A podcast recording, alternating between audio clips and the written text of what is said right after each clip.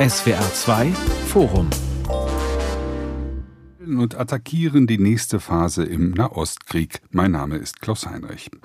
Dies kann ein langer Krieg werden. Israel hat die zweite Phase seiner Maßnahmen ausgerufen, um die Hamas unschädlich zu machen, mit gezielten Operationen im Gazastreifen. Aber bislang ohne eine offiziell ausgerufene Bodenoffensive. Denn Israel bleibt seinen Dilemmata verhaftet. Wie kann man die Hamas zerschlagen, ohne in einen Abnutzungskrieg mit Häuserkampf gezogen zu werden und ohne die palästinensische Zivilbevölkerung übermäßig zu gefährden? Und wie können die Leben der rund der 239 Gefangenen gerettet werden.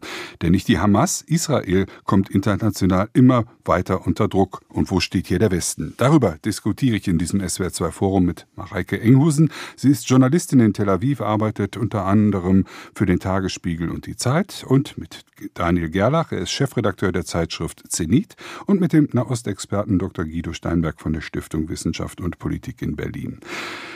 Herr Steinberg, die israelische Armee ist heute drei Kilometer in den Gazastreifen eingedrungen, möglicherweise sogar bis Gaza-Stadt und hat Dutzende Terroristen getötet, behauptet die israelische Regierung jedenfalls. Was heißt zweite Phase genau? Ist das eine Art schleichender Bodenkrieg in Gaza, wie das die FAZ so nennt? Ja, ich glaube, das ist äh, eine ganz gute Beschreibung. Ähm, ich gehe davon aus, dass die Bodenoffensive, auf die wir ja jetzt fast drei Wochen gewartet haben, äh, begonnen hat. Ähm, und ich gehe auch davon aus, dass diese ersten Nachrichten darauf hinweisen, wie es in nächster Zeit äh, öfter aussehen könnte. Die Israelis werden wahrscheinlich sehr langsam, sehr vorsichtig vorgehen.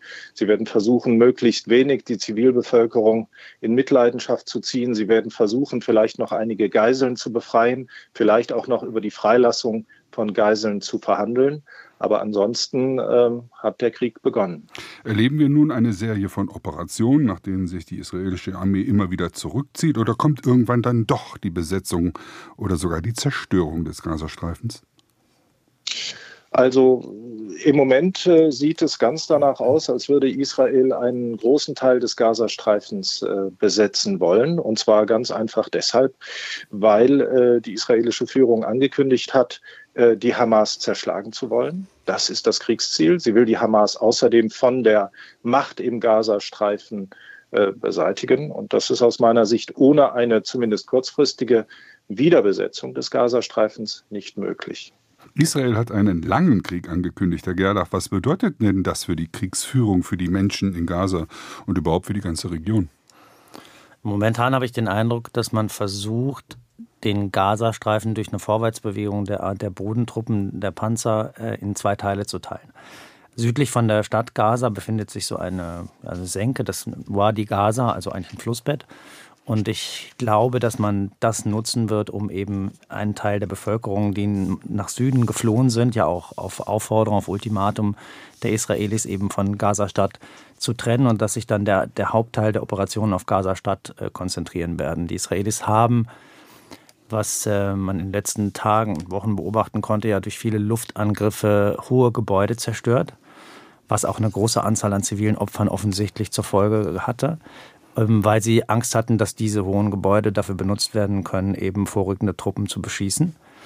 Das bedeutet aber nicht, das ist zumindest so die, die Analyse der Militärexperten, ehrlich gesagt nicht meine, das bedeutet aber nicht, dass man deswegen äh, nicht unter Beschuss geraten kann. Denn natürlich kann man sich unter den zusammengebrochenen Trümmern genauso gut verstecken und man hat natürlich große Angst vor den ähm, gut trainierten Kämpfern der Hamas, die äh, ja so Anti-Panzerraketen äh, von der Schulter abfeuern können und die eben auch bereit sind, ihr Leben zu lassen. Und ich glaube, das ganz große Problem ist, Israel hat zwar über, den, über, die letzten Jahrzehnte von dem Nimbus profitiert, dass es die stärkste Armee dort ist und im Grunde eigentlich eine regionale Supermacht, hat aber auch von dem Image profitiert, dass die israelischen Streitkräfte im Zweifel bereit sind, auch ihr Leben aufs Spiel zu setzen um den Staat Israel zu verteidigen.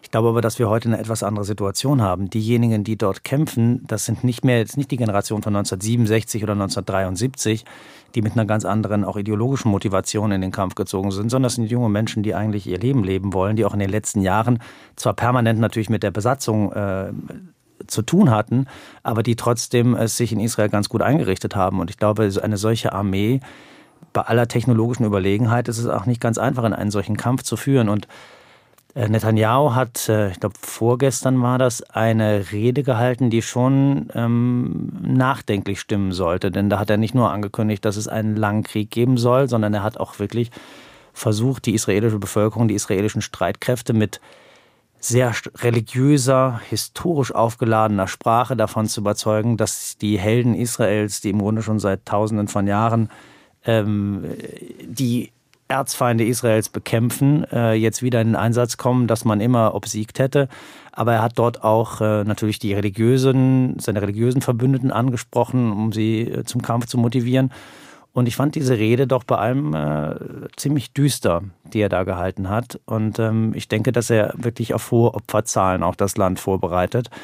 Und dann ist es eben am Ende nicht nur so, dass Israel unter Druck gerät international, sondern auch, dass äh, es äh, hohe, möglicherweise eigene Opfer bringen muss. Und wenn man sich die arabischen, die, sag mal so, die Stimmen der arabischen Staaten und auch der Analysten, der Experten in den arabischen Ländern anhört, dann hat man fast den Eindruck, als rechne man damit, dass die Hamas dort auf die Israelis wartet mhm. und ähm, bereit ist, sich darauf vorbereitet hat, eben, dass die Israelis reinkommen und den Israelis eine zumindest herbe Verluste beibringen möchte.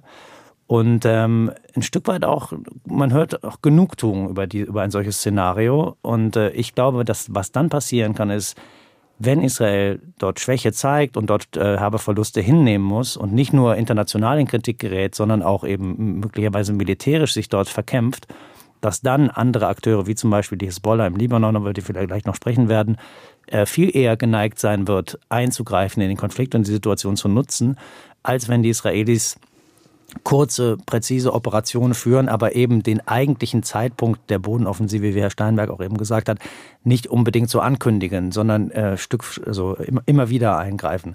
Dass es dabei gelingen wird, äh, zivile Opfer äh, gering zu halten, das befürchte ich ist nicht der Fall und das ist auch, denke ich, eingepreist, denn es geht hier nicht nur darum, ähm, die Hamas zu besiegen, sondern es geht auch um das, was ganz zu Beginn dieses, dieser Operation gesagt wurde, was ein bisschen zurück äh, ins Hintertreffen geraten ist, so. Aber es geht auch um die, ähm, die Kapazität der Abschreckung. Mhm. Es wurde gesagt, Israel möchte seine, oder israelische Militärexperten haben gesagt, Israel muss seine Abschreckung, sein Abschreckungspotenzial gegenüber potenziellen und aktuellen Feinden wiederherstellen. Und das heißt eben auch, dass man Schrecken verbreitet und den Preis für jeden Gegner sehr, sehr hoch treibt. Und das wird mit Verlusten einhergehen. Nun würde ich gerne fragen, wie in Israel die Reaktionen darauf sind, aber wir haben noch keinen Kontakt mit. Doch, Frau Inghusen ist da. Wunderbar. Frau Inghusen, schön, dass Sie dabei sind äh, in Tel Aviv. Sie arbeiten und leben dort. Ähm, wie sieht denn das, was der Herr Gerlach gerade aus, äh, gesagt hat, aus israelischer Perspektive aus? Sie haben sicherlich auch die Netanyahu-Rede verfolgt. Ähm, wie ist die Stimmung in der israelischen Gesellschaft? Äh, Daniel Gerlach hat ja eben gesagt, das waren ja früher ganz ganz andere ähm, ähm, Menschen in den großen Kriegen 67, 73 viel ideologischer, mit einem ideologischen Konzept. Jetzt haben wir eine eher ju andere junge Generation. Wie ist denn die Stimmung dort in der Armee und die, die Kampfbereitschaft? Die Kampfbereitschaft ist gerade sehr groß hier. Also der, der 7. Oktober hat hier wirklich einen, einen ganz, ganz großen Schock hinterlassen, der auch ganz, ganz stark noch nachwirkt. Das wird auch noch lange, lange dauern, ähm, bis diese Gesellschaft diesen Schock verarbeitet hat. Und es zeigen auch Umfragen, also die Zustimmung zu einem Krieg, auch zu einem harten Krieg, der eben auch äh, hohe Opferzahlen auf der israelischen Seite fordern würde, ist gerade sehr, sehr groß. Ähm, wie die Netanyahu-Rede hier angekommen ist, ähm, das lässt sich äh, im Moment noch schwer sagen, aber insgesamt ist klar, dass Netanyahu ganz, ganz, ganz stark an Rückhalt verloren hat in Israel. Das zeigen auch die Umfragen. Ähm, es gab da neulich eine Erhebung, in der hatte noch jeder fünfte Befragte gesagt, dass er nach diesem Krieg Netanyahu noch an der Macht sehen möchte. Das ist für jemanden äh, wie Netanyahu, der ja jahrzehntelang dieses Land regiert, länger als, als jeder und jeder seiner Vorgänger, ähm, ein ganz, ganz, eine ganz, ganz herbe Nachricht. Und das wird sich, glaube ich, auch nicht mehr ändern. Also dieser 7. Oktober, der wird jetzt oft verglichen mit dem 11. September. Ich glaube, der Schock ist hier noch größer in Israel, als es äh, der 11. September in den USA war. Aber in jedem Fall wird der immer mit Netanyahus Namen auch verbunden bleiben. Mhm. Ähm, und davon wird er sich auch, egal wie der Krieg jetzt ausgeht, glaube ich, nicht mehr reinwaschen können. Ist das auch der Hintergrund, der innenpolitische Hintergrund dafür, dass äh, Netanyahu von einem langen Krieg gesprochen hat? Weil solange der Krieg ist, wird er wohl kaum abgewählt oder abgesetzt werden und hat ja auch Probleme äh, mit der Justiz in, in Israel, wenn er irgendwann mal nicht mehr Ministerpräsident Präsident und entsprechende Immunität genießen kann. Hallo, Frau. Ist nicht gerichtet? Ich, ja, ja, an Sie, Frau Engmusen. Ja. Entschuldigung, die ja, ja. Ist, ist, leider nicht so gut. Ja, Können Sie das einmal wiederholen? Die äh, Frage wäre, hat Netanyahu deshalb einen langen Krieg angesagt, damit er möglichst lange Ministerpräsident bleiben kann, weil ah. ihm nach dem Ende des Krieges die Amtsenthebung droht? Verstehe. Ähm, ich glaube tatsächlich, dass das in diesem Fall, und Netanyahu ist ein zynischer Machtpolitiker, der würde sehr viele Dinge auch tun, um an der Macht zu bleiben. Ich glaube, in diesem Fall ist das nicht die äh, treibende Motivation. Ich glaube, ähm, wie ja äh, vorher schon angesprochen wurde, die, die Notwendigkeit, die wirklich auch hier von, von großen Teilen der Bevölkerung so gesehen wird, jetzt hart zurückzuschlagen, die Abschreckung wiederherzustellen, ähm, die ist da im Moment äh, ganz viel, also wesentlich dominanter. Ähm, denn klar, die Israels Armee, die hatte ja noch gemeinsam mit dem Geheimdienst fast legendären Status über viele Jahre lang. Das ist jetzt betrümmert, da liegt jetzt in Trümmern da. Und ähm, um in dieser Region überleben zu können, das ist für die verbreitete Ansicht, ähm, muss man zeigen, dass man militärisch immer noch, wenn es sein muss, sehr, sehr hart zurückschlagen kann. Ein langer, Falls ich da ja, kurz bitte, einhaken bitte. darf. Ähm, ich, also ich würde das auch äh, zurückweisen. Ich glaube nicht, dass das der Grund ist, warum Netanyahu einen langen Krieg angekündigt hat. Es wird ein, wenn sie diese Operation tatsächlich wie geplant durchführen wollen, ihre Ziele erreichen wollen, dann, dann wird es auf jeden Fall ein langer Krieg werden.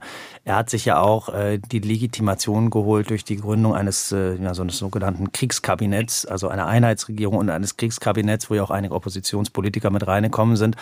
Die Situation vorher war ja die, er hatte die rechteste und äh, extremste Regierung, ähm, wo einige der Regierungsmitglieder seiner Koalitionspartner sehr, sehr große Worte geschwungen haben und die Situation gewaltig aufgeheizt haben, aber de facto von militärischen Zusammenhängen überhaupt keine Ahnung haben. Das heißt, am Ende stand er, zwischenzeitlich stand er da mit seinem Verteidigungsminister Joachim Galant, der einer der ganz wenigen äh, im Kabinett ist, der überhaupt Ahnung als, als, als, als hochrangiger Ex-Militär überhaupt Ahnung davon hat, wie man eine Militäroperation führt und dann letztendlich ja auch mit einer Armee redet, die großes Vertrauen in die Regierung auch verloren hat. Und äh, durch dieses Kriegskabinett hat er sich natürlich ein Stück weit die Legitimation verschafft, äh, mhm. zumindest. Und ich glaube, da sind jetzt innenpolitische Erwägungen, die spielen zwar immer mit, aber die sind da jetzt nicht der entscheidende Punkt. Okay, ein langer Krieg, Herr Steinberg, kann eine Gewöhnung bedeuten oder aber auch eine Eskalation, einen Mehrfrontenkrieg. Muss Israel mit zunehmenden Angriffen der Hamas und auch der Hisbollah rechnen? Es gab ja jetzt schon äh, Gefechte hin und her von Raketenangriffen aus dem Libanon, aus Syrien, die Israel gekontert hat.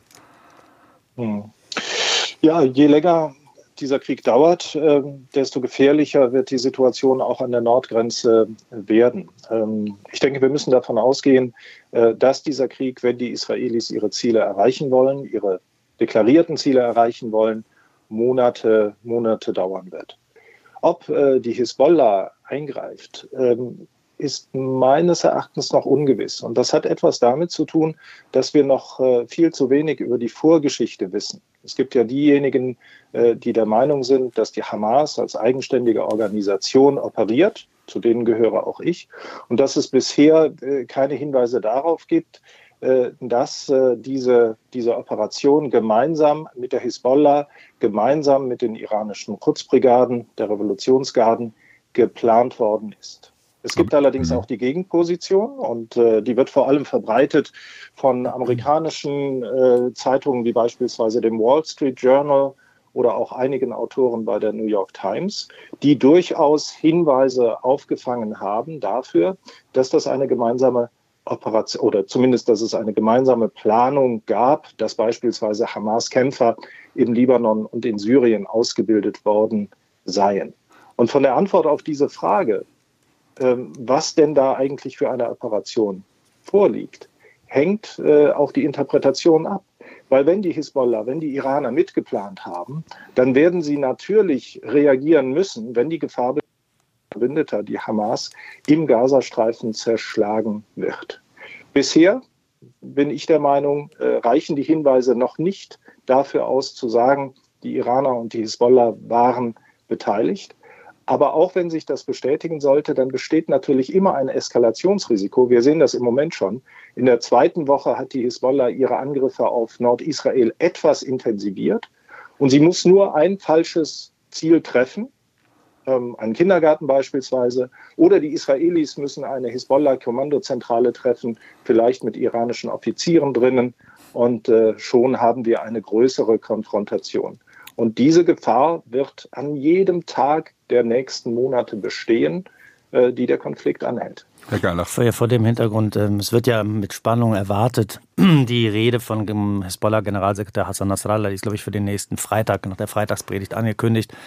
Ähm, man weiß ja nie, wo er sich aufhält und von, von wo er seine Reden absetzt, aber äh, davon hängt natürlich einiges ab. Interessant finde ich vor dem äh, Hintergrund, was Herr Steinberg gerade gesagt hat, äh, wie die amerikanische Regierung das gerade spielt. Denn die hat gar kein Interesse, so scheint es zumindest, zu sehr das Augenmerk auf Iran zu lenken und möchte eben nicht, dass, dieses, dass sich dieses Narrativ durchsetzt.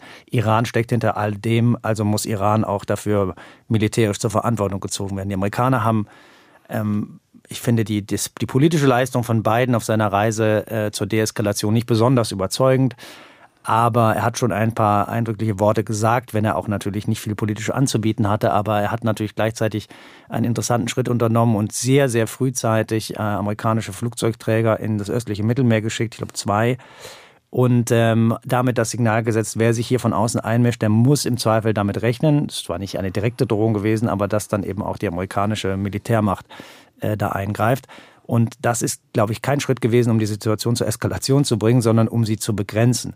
Äh, wir sehen, dass es amerikanische Angriffe gab äh, an, im syrisch-irakischen Grenzgebiet, wo man die nicht viele Opfer oder vielleicht möglicherweise gar keine Todesopfer gekostet haben, aber wo man äh, iranischen Milizen in Syrien zeigen wollte, wir sehen euch, wir wissen, dass ihr da seid und äh, es gab vereinzelte Angriffe von äh, pro-iranischen Milizen offensichtlich im Irak auf amerikanische Basen. Also es gab da auch einen kleinen Schlagabtausch.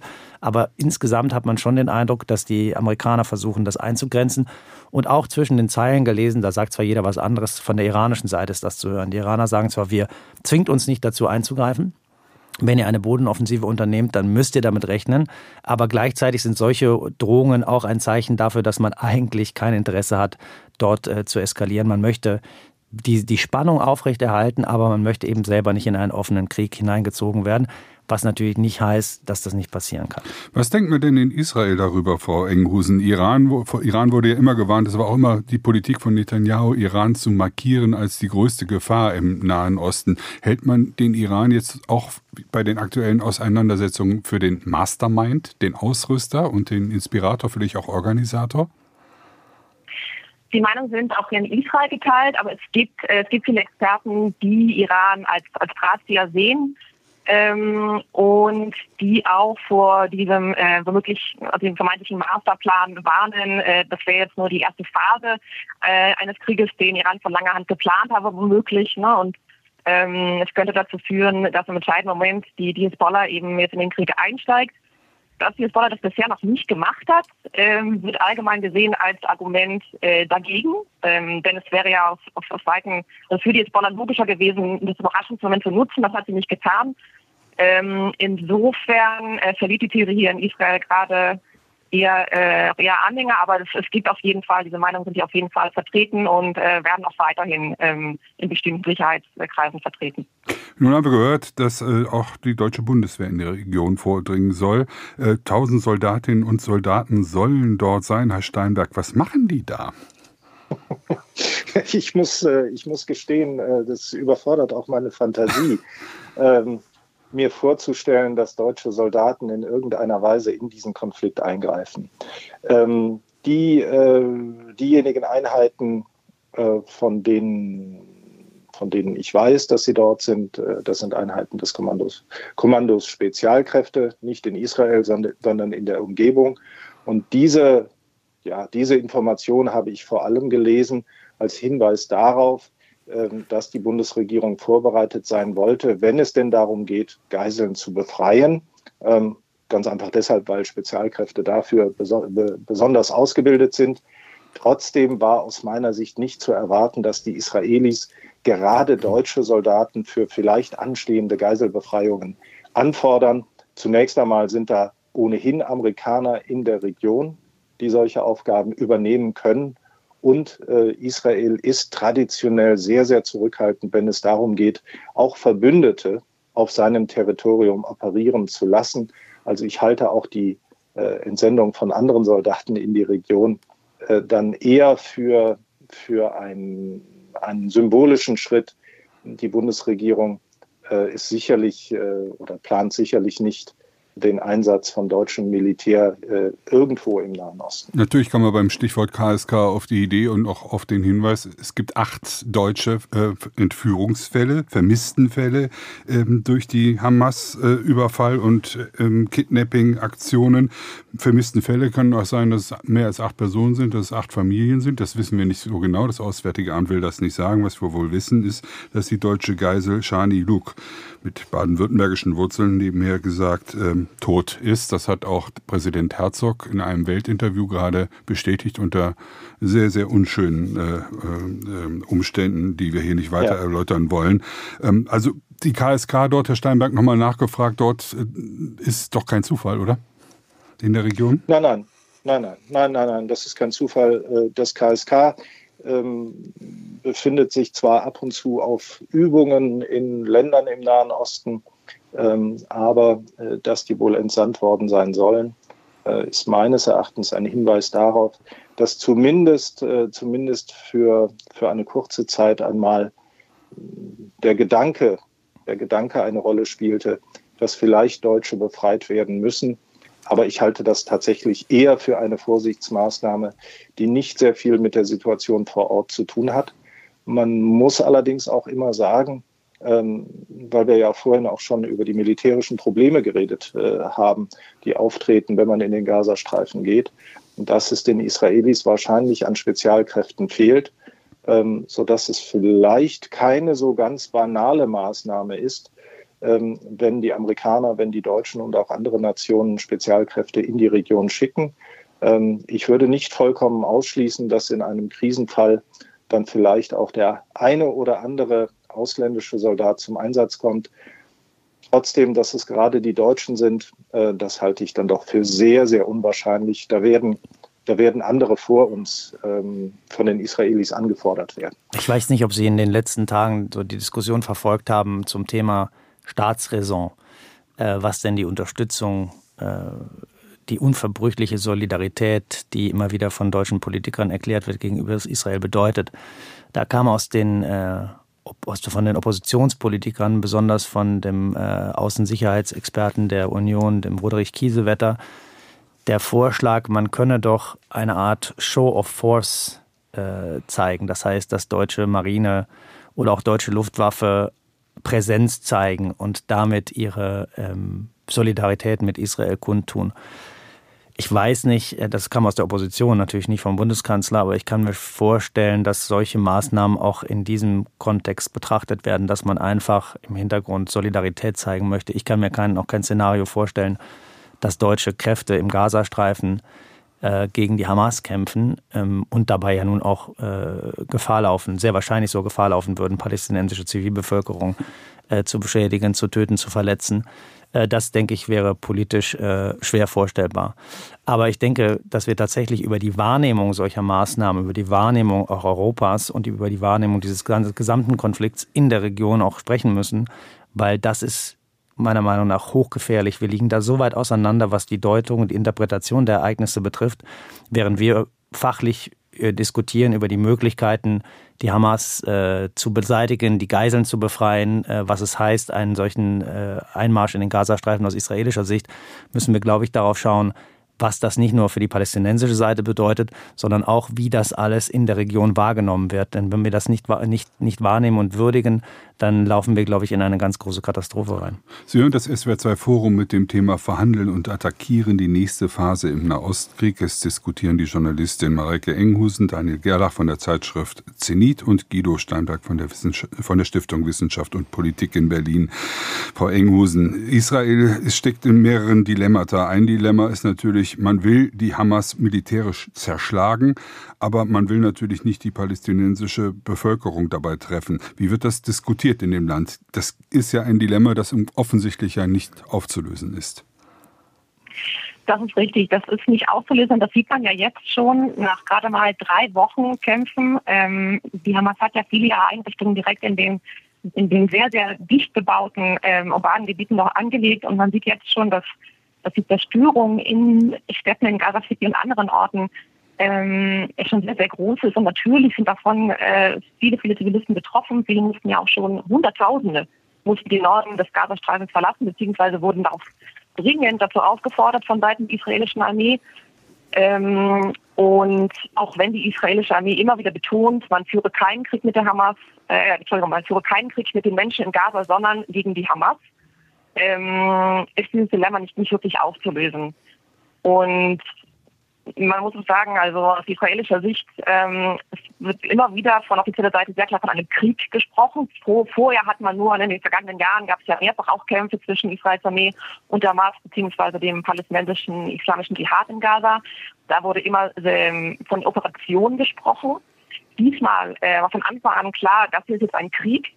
Ähm, Hamas ist der Souverän im Gazastreifen aus Israels Sicht und damit wurde auch transportiert, dass jetzt andere Regeln gelten und dass man nicht mehr ganz so oder etwas weniger vorsichtig auch vorgehen wird als bei vergangenen Operationen. Ich glaube, es geht noch weiter, wenn man sich die, die Umfragen anschaut, die auch israelische Medien veröffentlichen, dann äh, ergibt sich ja doch ein recht äh, widersprüchliches Bild. Auf der einen Seite haben sie die Familien der Opfer, äh, der, der, Familien der, der, der Geiseln, die sich öffentlich äh, äußern und sagen, bitte wir anerkennen auch, dass es palästinensisches ziviles Leid gibt und wir wissen, dass es Palästinenser gibt, die ihre Kinder äh, verloren haben und ähm, Natürlich tut man das auch um aus Sympathiebekundungen um, oder um, um auf der anderen Seite Sympathie zu erreichen, aber ich glaube auch tatsächlich, dass es Menschen gibt, die diese, dieses Massaker erlebt haben oder überlebt haben, die eben äh, trotzdem Empathie haben für das Leid auch auf der palästinensischen Seite. Aber es gibt eben diejenigen, und die sind oft, oft weit weg vom Geschehen, die äh, überhaupt keinen Unterschied machen zwischen Palästinensern und Terroristen und die auch in den Medien ganz klar sagen, hier wurden nicht 7500 Palästinenser getötet in der Operation, sondern die 7500 Terroristen.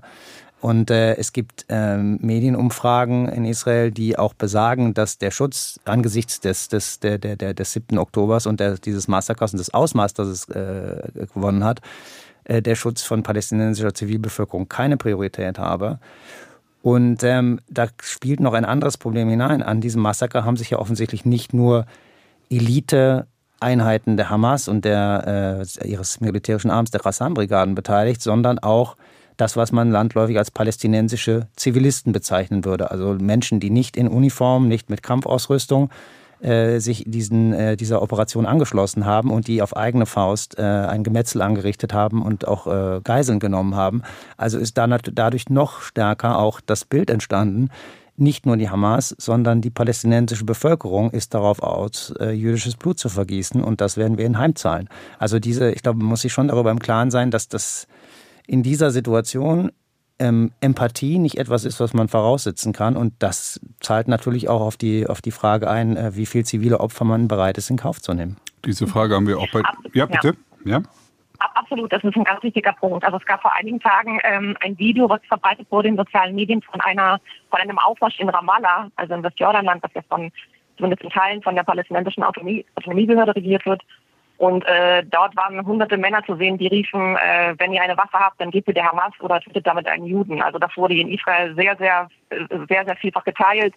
Ähm, und das unterstützt genau, genau diese Wahrnehmung. Also dass man es mit einem, mit einer feindlichen Bevölkerung zu tun hat und eben nicht nur mit, äh, mit einer Organisation, die dort im Grunde harmlose Menschen unterdrückt. Und das wird ja auch wahrgenommen in Israel tatsächlich ähm, das höre ich auch von Linken, von, von Menschen, die sich vor kurzem selbst als Friedensaktivisten bezeichnet haben, ähm, dass das hier ein Kampf ums Überleben ist. Also ganz viel äh, wird tatsächlich der Zweite Weltkrieg ähm, erwähnt. Und viele Menschen empfinden das so. Und natürlich, klar, in, so einer Situation wird das Eigenüberleben und das Überleben der Menschen, die einem näher sind, ganz klar priorisiert.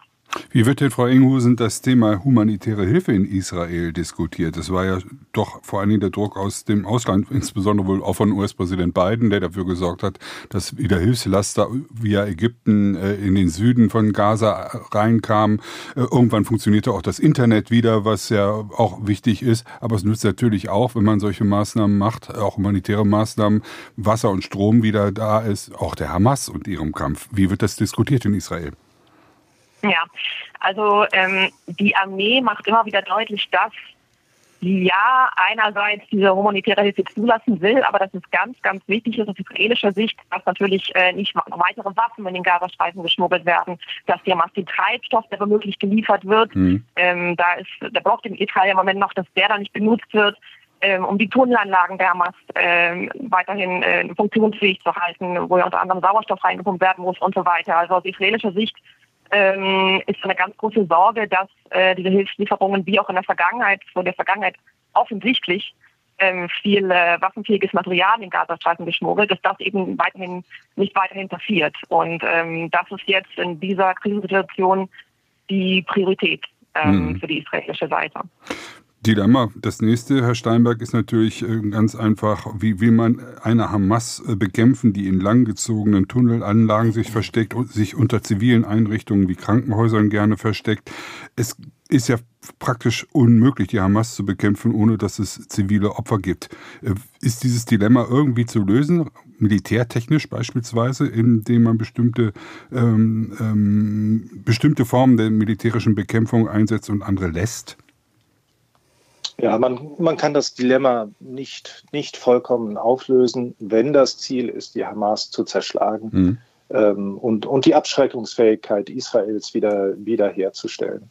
Allerdings gibt es doch äh, ein paar Methoden, äh, die man wählen kann, um Zivilisten zu schützen. Und äh, man hat ja in den letzten Wochen gehört, dass vor allem der US-Präsident Biden, aber auch äh, eine ganz wichtige Stimme, sein Verteidigungsminister Lloyd Austin, äh, darauf gedrängt haben, äh, dass die Israelis in einer sehr vorsichtigen Weise vorgehen, um zivile Opfer zu vermeiden. Da kann man beispielsweise den Kampf etwas in die Länge ziehen. Also einzelne Gebiete, einzelne Stadtviertel einnehmen, die säubern und dann langsam weiter, weiter vorgehen. Spezialkräfte vor allem schicken, die äh, zunächst einmal herausfinden, wo denn eigentlich die Hamas-Stellungen sich, äh, sich befinden, indem sie eben auf Widerstand stoßen und dann gezielt gegen diese Stellungen vorzugehen. Also da gibt es eine ganze, ganze Menge von verschiedenen Methoden, äh, denen allen ist gemein, dass man für sie speziell ausgebildetes Militär braucht. Das haben die Israelis natürlich. Sie haben auch viele, viele Einheiten mit langer Erfahrung äh, im bewaffneten Kampf in Städten aus dem Westjordanland.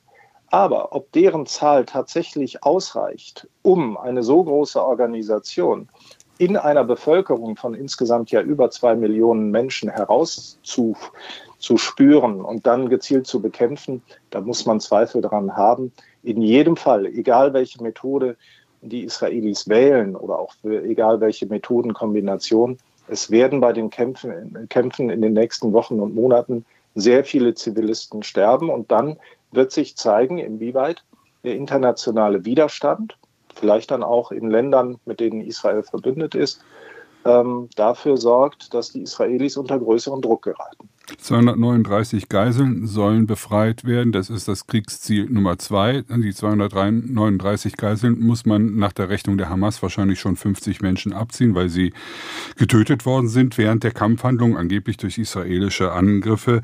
Frau Enghusen, wie viele Gefangene, palästinensische Gefangene gibt es derzeit in Israel? Wissen Sie in etwa die Zahl, die möglicherweise ein Faustpfand sein könnte für Verhandlungen mit der Hamas zur Freilassung der Geiseln? Ja, also die, die Hamas selber äh, hat von rund 6000 gesprochen, die sie freipressen will auf diese Weise. Mhm. Was natürlich für, für Israel ein unglaublich schwerer Schritt wäre, insbesondere jetzt nach diesen Gräueltaten. Also es sind ja auch mehrere Terroristen äh, lebend gefangen worden und werden jetzt verhört. Ähm, und die sind jetzt auf Sicht der israelischen Gesellschaft quasi das, das Gesicht des Bösen. Das sind viele, viele sagen, das sind die neuen Nazis, also so weit geht man hier. Und solche Menschen jetzt wieder freilassen zu müssen, das wäre aus Sicht vieler, vieler Menschen hier ein extrem hoher Preis. Auf der anderen Seite gibt es Menschen, nämlich die betroffenen Familien insbesondere, die, die jetzt um Angehörige im Gazastreifen fürchten, die da ganz massiv Druck machen, dass die Regierung genau das tun soll. Die, die fordern genau das. Es gibt jetzt einen, einen Slogan hier, All for All, also alle für alle. Der steht jetzt auch auf mehr und mehr Postern, äh, Schildern. Äh, hier in Tel Aviv sieht man das überall. Ähm, das ist eben die Forderung, dass alle palästinensischen Gefangenen freigelassen werden sollen im Austausch für alle Geiseln. Israel wirkt international isoliert. Überall gehen Muslime auf die Straße, um zu demonstrieren. Es kommt zu offenen Attacken. In Deutschland werden jüdische Einrichtungen und Menschen markiert. In Dagestan gab es eine wilde Jagd auf Juden, als eine israelische Maschine dort gelandet ist. Ist offener Antisemitismus, Herr Gerlach, weltweit normal geworden? Offener Antisemitismus ist in Teilen der Welt, übrigens auch in Deutschland, schon seit langer Zeit normal und nie nicht normal gewesen. Ähm, das dürfen wir nicht vergessen. Also es tut ja manchmal ganz gut, eine historische Perspektive einzunehmen. Und wenn Sie sich anschauen, ähm, was so in den 60er, 70er Jahren in Deutschland zum Nahostkonflikt äh, gedacht und geschrieben wurde. Ich habe mir mal die Mühe gemacht, mir mal über mehrere Jahre die, die Leserbriefe an den Spiegel durchzulesen zu diesem Thema. Dann werden Sie äh, antijüdische Ressentiments und äh, antisemitische Einstellungen darin überall finden. Da müssen Sie gar nicht so weit in die Welt schauen. Ähm, dass die, die Vermengung ähm, von ähm, Juden und ähm, dem Nahostkonflikt ist ein ganz großes Problem. Die kollektive, äh, der kollektive Verdacht und die kollektive Unterstellung, alle Juden auf der Welt seien dafür verantwortlich, äh, was äh, für das Leid der Palästinenser, für die Besatzung verantwortlich, ist ein sehr großes Problem und ich kenne eigentlich keinen keinen Staat, keine Gesellschaft, die damit irgendwie wirklich gelernt haben, umzugehen. Das auf der einen Seite zu differenzieren und auf der anderen Seite Empathie für Opfer zu, zu, zu zeigen, aber auch eben klar zu machen, ähm, was geht und was nicht geht. Ich glaube, da sind wir in Deutschland gerade auf einem auf keinem guten Weg. Vielleicht haben wir da nachher noch Zeit, darüber zu sprechen, wo ich das Problem sehe. Aber wenn Sie sich die muslimische Welt anschauen, ich sage Ihnen mal jetzt was etwas vielleicht holzschnittartig, pauschal, was für ein Bild äh, in großen Teilen der muslimischen Welt gerade von diesem Konflikt herrscht. Ich bin gerade aus der Türkei zurückgekommen am Wochenende, wo die 100, das 100-jährige Bestehen der türkischen Republik gefeiert wird. Da wird in den staatlichen Medien ganz selbstverständlich, also auch in den Inserts, die immer in diesen Nachrichtenbinden laufen, unten von Genozid in Gaza gesprochen. Gaza Genocide in den englischsprachigen Medien. Das ist ein völlig normaler Begriff. Also man, man verbreitet hier die, die, die, das Narrativ, dass Israel dabei ist, einen Völkermord an den Palästinensern zu begehen.